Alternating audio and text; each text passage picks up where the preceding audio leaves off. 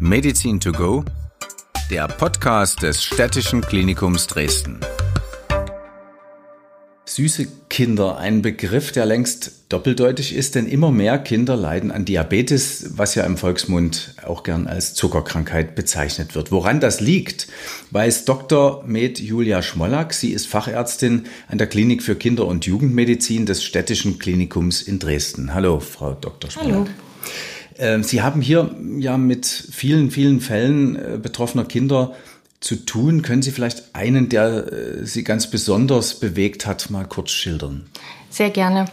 Ähm, wir haben uns bewusst auch für dieses Thema entschieden, weil der Diabetes und vor allem die ähm, Erstmanifestation recht spezifische Symptome vorweist und aufweist und diese aber oft ähm, nur verzögert erkannt werden. Und diese verzögerte Erkennung und Diagnostik des Typ 1 Diabetes, gerade der Erstmanifestation, ähm, ist für die Kinder unter Umständen eben auch lebensbedrohlich. Können, können, Sie vielleicht ein paar typische Symptome an der Stelle? Genau, ich möchte, also ich habe eine sechsjährige Patientin mitgebracht, die bei uns in der Notaufnahme mit einer Erstmanifestation vorgestellt wurde. Und ähm, besonders typisch ist, dass sie eine gesteigerte Trinkmenge hatte von mehr als drei Litern pro Tag seit ungefähr drei Wochen. Zudem musste sie häufiger Wasser lassen. Teilweise hat sie auch nachts wieder eingenässt, obwohl sie eigentlich schon mehrere Jahre trocken war. Und sie hat eine Gewichtsabnahme von circa drei Kilo. Die Eltern berichten außerdem, dass sie ähm, deutlich schlechter belastbar ist, ähm, trotz einer unveränderten, teilweise sogar gesteigerten Nahrungsmenge. Klinisch sahen wir ein blasses Mädchen. Ähm, Neu aufgefallen eben diese Blässe auch in einem reduzierten Allgemeinzustand. Typisch trockene Schleimhäute, spröde Lippen, ähm, reduzierter Hauttuger, also eine stehende Hautfalte, was alles letztlich Zeichen für einen Flüssigkeitsmangel sind und eben diese Gewichtsabnahme von drei Kilo. Das heißt, das sind Symptome, da sollten Eltern aufmerksam Eltern, werden. Genau, Eltern als auch alle ähm, Mitarbeiter im medizinischen Dienst, da müssen die Alarmglocken schrillen weil es sich tatsächlich um einen endokrinologischen Notfall handelt, der dringend eine entsprechende Diagnostik zugeführt werden muss. Die Diagnostik ist hier relativ einfach, zum Beispiel mit einem Urinteststreifen. Man guckt dort auf den Zuckergehalt im Urin, der ist typischerweise beim Typ 1 Diabetes erhöht. Und das Zweite, was im Rettungsdienst als auch in den Apotheken verfügbar ist, ist die Blutzuckermessung. Hier sieht man einen deutlich erhöhten Blutzucker. Das, äh, wenn man, wenn ich noch mal kurz dazwischen hm. gehen darf, Sie hatten schon den Typ 1 erwähnt. Es ist ja ein, gibt ja diesen Unterschied zwischen Typ 1 und Typ 2 und ähm, wenn Sie sagen, ähm, dass das Kind hat, hat sogar eine gesteigerte Nahrungsaufnahme, äh, aber Typ 1 hat nichts mit Dicksein zu tun per se oder Bewegungsmangel, sondern das, das ist eine. Genau, das ist richtig. Das ist auch der entscheidende Unterschied zwischen Typ 1 und Typ 2 Diabetes. Ähm, der Typ 1 Diabetes beruht auf einem absoluten Insulinmangel. Insulin ist ein lebenswichtiges Hormon, was in der Bauchspeicheldrüse produziert wird. Und das Insulin ist dafür verantwortlich, dass der Zucker aus dem Blut in die Körperzellen transportiert werden. Wenn wir nun einen Mangel an Insulin haben, ist der hohe Zuckergehalt im Blut und es kommt kein Zucker in den Zellen an, was dort zu einem Energiemangel führt. Und äh, also gerade die Zellen ernähren sich durch Zucker. Genau. Und gerade in den Hirn- und Nervenzellen ist dieser Zuckermangel natürlich sehr gravierend. Deshalb verursacht eben auch dieser Insulinmangel bei den Typ 1 Diabetikern diese klassischen Symptome: Polydipsie, viel Durst und viel trinken, Polyurie, viel Wasser lassen und eben diesen Gewichtsverlust, obwohl die gleiche Nahrungsmenge oder eine gesteigerte Nahrungsmenge aufgenommen wird. Und hat das auch Auswirkungen schon auf, auf Denkleistung oder ist, kommt das erst später dann? Wenn die Diagnose verzögert wird, der Erstmanifestation, dann kann das durchaus auch schwere neurologische Symptome machen. Verwaschene Sprache, ähm, Verwirrtheit, letztlich sogar bis zum Koma. Und unbehandelt kann der Typ 1 Diabetes auch tödlich enden. Gut, also ich hoffe, Ihr Fall, den Sie mitgebracht haben, endet positiv. Genau, der endet, also es geht erstmal dahingehend weiter, dass wir umgehend die entsprechende Diagnostik eingeleitet haben und unsere Verdachtsdiagnose hat sich auch unmittelbar bestätigt. Im Urin ähm, waren die Zucker mehrfach positiv und äh, wir haben einen Blutzucker von über 30, normal ist bis 8, ähm, sowie eine mittelschwere Ketoazidose in der Blutgasanalyse. Das heißt? Das ist durch diesen Mangelstoffwechsel, der entsteht, werden, also steigt der Körper durch den Energiemangel um ähm, auf den Fettstoffwechsel. Das heißt, es werden Fette umgesetzt. Dabei entstehen Ketonkörper. Und diese Ketonkörper machen das Blut sauer. Kompensatorisch, das ist auch typisch, wenn die Kinder schon schwerer entgleist sind, ähm, fangen die an, tief und sehr langsam zu atmen, um sozusagen diesen Säurebasehaushalt wiederherzustellen. Das ist also auch ein klassisches Symptom von bereits einem schwer entgleisten Typ 1 Diabetes. Unsere Patientin wurde unmittelbar stationär aufgenommen auf unsere Kinderintensivstation. Wir haben begonnen, ähm, das Flüssigkeitsdefizit auszugleichen, also mit Infusionstherapie und mit, dem Lebens, mit der lebensrettenden Insulintherapie. Initial erfolgt das über die Vene als Infusion. Sobald sich der Blutzucker wieder im Normalbereich befindet, wollen wir schnellstmöglich die Therapie auf Injektionen, also auf Spritzen umstellen, die in das Unterhautfettgewebe gegeben werden. Das heißt also, Sie führen künstlich Insulin zu. Genau, das ist die entscheidende Therapie beim Typ 1 Diabetes, dass man dieses Insulin, was ja fehlt, weil die Bauchspeicheldrüse das nicht mehr bilden kann, dass man das zuführt. Ähm, bei unserer sechsjährigen Patientin hat das alles sehr schnell geholfen. Nach 24 Stunden waren die Blutzucker im Normbereich und nach 48 Stunden ähm, war auch der Flüssigkeitshaushalt wieder aufgefüllt, sodass wir sie auf Normalstation verlegen konnten. Was wir noch mitmachen bei den Patienten, das ist wie eine Art TÜV, wenn der Diabetes das erste Mal festgestellt wird, dass einmal rundum geguckt wird, wie ist denn die Ausgangslage? Dazu gehört eine umfangreiche ähm, Ultraschalluntersuchungen. Wir untersuchen im Blut nach diabetesspezifischen Antikörpern und nach anderen Autoimmunantikörpern. Ähm, und letztlich gucken wir uns auch das Gefäßsystem an, EKG, Blutdruckmessung, Augenarzt und das EEG, um neurologische ähm, Pathologien zu erfassen. Und gleichzeitig das ist die wichtigste Phase für Patienten und Eltern, beginnt eine intensive Schulungsphase. Die Patienten müssen gut angeleitet werden, ähm, zum einen die Erkrankung zu verstehen, zum zweiten muss eine Schulung erfolgen. Wie messe ich Blutzucker? Wie verabreiche ich das Insulin? Wie berechne ich den Insulinbedarf? Wie erkenne ich Unterzuckerungszeichen, wenn ich zu viel Insulin gespritzt habe? Wann muss ich wieder was essen? Spritzen das die Kinder, also äh, spritzt die Sechsjährige sich das selbst oder müssen das die Eltern? Das machen die Eltern, beziehungsweise im Fall unserer Patientin, das ist ein bisschen was Besonderes und auch was sehr Gutes, dank der neuen Technik, dass wir bei den Kindern Insulinpumpen verwenden können. Normalerweise müssen sich ja Diabetiker zum einen mehrmals täglich den Blutzucker messen und mehrmals täglich auch sich Insulin spritzen, entsprechend des Blutzuckers. Mhm. Durch die Insulinpumpe wird dieses mehrfache Spritzen entfällt. Es ist letztlich ein kleiner Katheterschlauch, der im Unterhautfettgewebe liegt und kontinuierlich das Insulin abgibt. Am Bauch oder am Oberarm? Nee. Gibt es unterschiedliche Stellen. Meistens ist es ähm, an der Bauchfalte, es kann aber auch ähm, am Beckenkamm hinten mit sein, da stürzt die Kinder weniger. Die Insulinpumpe wird dann in einer kleinen Tasche getragen, was gut akzeptiert wird. Aber können die, können die sich trotzdem frei bewegen, können Sport machen? Können sich frei bewegen, die können Sport machen. Und ein Katheterwechsel bei der Insulinpumpe erfolgt nur noch alle drei Tage, wodurch eben dieses häufige Spritzen, wo vorher die meisten Kinder Angst haben, entfällt. Und das kann man auch zu Hause machen oder muss man immer ins Krankenhaus? Nein, das macht man zu Hause. Da werden die Eltern angeleitet, das zu Hause zu machen.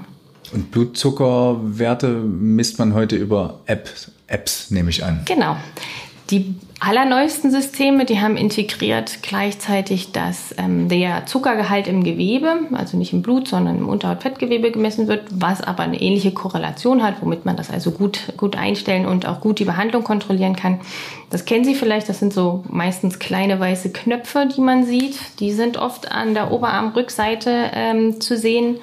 Und über diese wird sozusagen, kann kontinuierlich der Zuckergehalt ähm, festgestellt werden und entsprechend auch die Therapie angepasst werden. Und ja, es gibt eine Rückkopplung zu Apps, die dann eben auch Eltern als auch Behandler auf die Daten zugreifen können und gucken können, ist der Zucker jetzt gut eingestellt. Das äh, heißt ja, ein Diabeteserkrankte müssen ja auch, bevor sie essen, äh, wahrscheinlich immer wissen, was darf ich jetzt essen genau. und so weiter. Das erleichtert die Sache äh, auch für Das erleichtert Kinder das auf jeden Fall. Es entfällt trotzdem nicht, dass die Typ 1 Diabetiker jedes Lebensmittel, was sie essen, wiegen müssen, um zu ermitteln, wie viel Kohlenhydrate nehme ich jetzt zu mir und wie viel Insulin muss ich dafür applizieren. Das ist aber für Kinder eine sehr anspruchsvolle Genau, sehr anspruchsvoll. Deshalb müssen Eltern gut geschult werden. beziehungsweise bei Schulkindern gibt es ja auch die Möglichkeit, dass dann der Pflegedienst auch kommt, äh, wenn die keine Insulinpumpe haben zum Spritzen der Mahlzeiten und zum Berechnen. Natürlich geht es dahingehend, ähm, frühestmöglich die Kinder anzuleiten, das auch selbst zu erlernen und selbst zu berechnen. Wie, viel, wie viele Kinder sind betroffen von Typ 1 Diabetes? Der Typ 1 Diabetes ist weltweit die häufigste Stoffwechselerkrankung bei Kindern und Jugendlichen. Und die Wahrscheinlichkeit bis zum 18. Lebensjahr an einem Typ 1 Diabetes zu erkranken liegt bei etwa 1 zu 300. Also jedes 300. Kind mhm. ist also gar nicht so selten. Es ist nicht eigentlich. so selten, genau. Und ähm, wir sehen häufig, dass Schulkinder erkranken, aber prinzipiell kann sich der Typ 1 Diabetes in jedem Lebensalter manifestieren. Und ist das genetisch bedingt? Äh, also erbt man das von seinen Eltern oder? Es gibt eine gewisse Veranlagung, aber tatsächlich sind 90 Prozent ähm, der betroffenen Kinder und Jugendlichen haben keinen nahen Verwandten mit einem Typ 1 Diabetes. Aber Sie wissen nicht, wo es herkommt oder kann man das rausfinden, woran das liegt, dass, dass ausgerechnet diese Kinder erkranken? Ähm, wir machen ja in der Diagnostik, gucken wir nach diesen diabetesspezifischen Antikörpern. Da sind einige bekannt. Aber wir machen keine genetische Untersuchung, um jetzt zu gucken, dieses eine Gen ist dafür verantwortlich. Also das heißt, nochmal deutlich, anders als beim Typ 2, man kann eigentlich äh, im Vorfeld nichts tun. Man kann nicht falsch oder richtig essen oder also sich mehr oder weniger bewegen. Mit dem, mit dem Lebensstil sozusagen mhm. zu tun. Ähm, die Kinder mit einem Typ 1 Diabetes können nichts für ihre Erkrankung. Mhm. Wie ging die Behandlung jetzt weiter? Ich habe Sie schon wieder unterbrochen. Also, unsere Patientin wurde letztlich ähm, mit einer entsprechenden Insulinpumpe ausgestattet ähm, und konnte relativ rasch auch in die Häuslichkeit entlassen werden. Es gab bei ihr bislang noch keine Vorschädigung anderer Organe. Und es erfolgte dann die Anbindung an unsere Diabetesambulanz, wo sie am Anfang kommen die Patienten in kürzeren Zeitabständen, später dann halbjährlich bis einmaljährlich. Sie ist gut eingestellt, sie ist gut entwickelt. Mittlerweile ähm, ist sie sogar neun Jahre schon. Es geht ihr gut. Also sie betreuen sie schon seit drei Jahren? Ja, sie kann also gut mit dem Diabetes leben. Das heißt, dass, also Sie geben die Kinder nicht an, also mit diesem Thema nicht an Hausärzte ab oder an, an, an Spezialisten, Niedergelassene. Ähm, Sie behalten sie in Ihrer Obhut. Ja.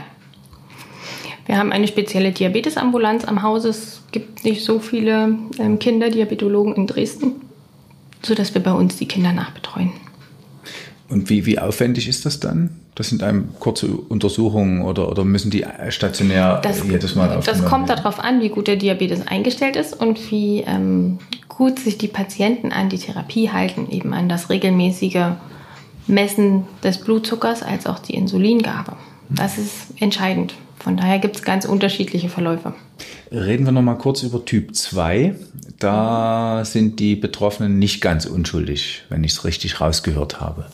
Genau, der Typ, also es ist eine wichtige Abgrenzung zwischen Typ 1 und Typ 2 Diabetes. Das erleben wir auch häufig, dass unsere Typ 1 Diabetes-Patienten damit Vorurteilen konfrontiert werden. Du bist zu dick oder du. Du machst zu wenig Sport, ähm, achte mehr auf deine Ernährung. Da ist nochmal ganz wichtig, die Typ 1 Diabetiker können nichts für ihre Erkrankung. Das ist eine richtig blöde Erkrankung.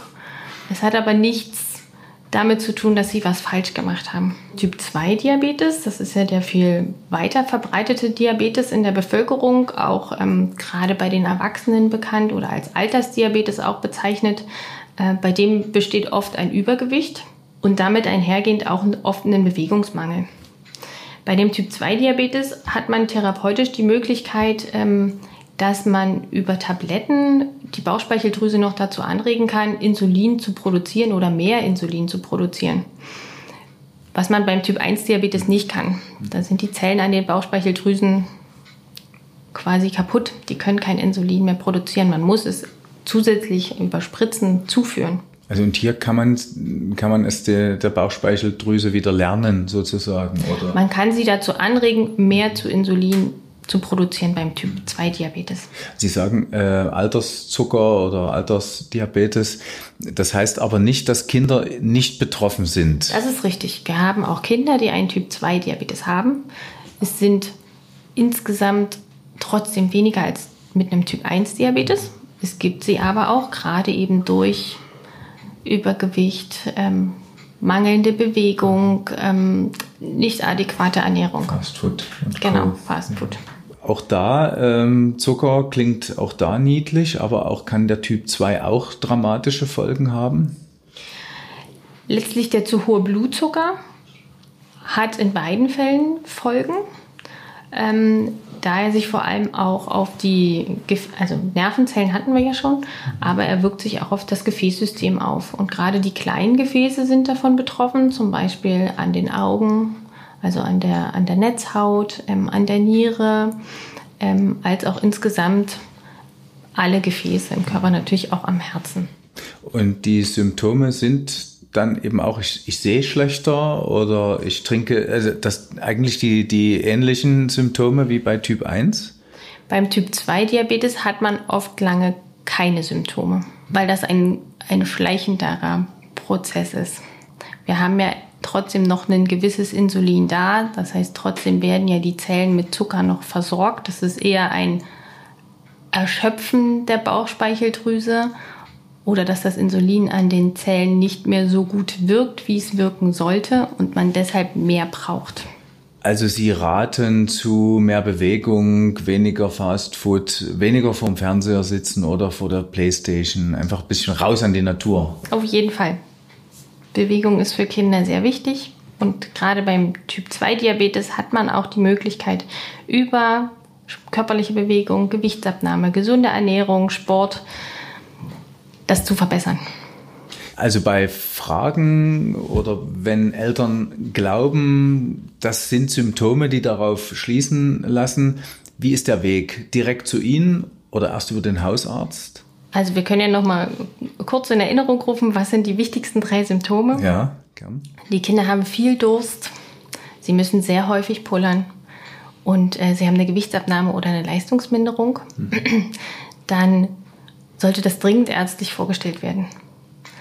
Ob jetzt über den Kinderarzt oder über die Notaufnahme oder über den Rettungsdienst, das hängt letztlich immer von der entscheidenden Situation ab und vom Schweregrad. Und natürlich haben wir es nachts um drei oder ähm, sind wir an einem normalen Wochentag.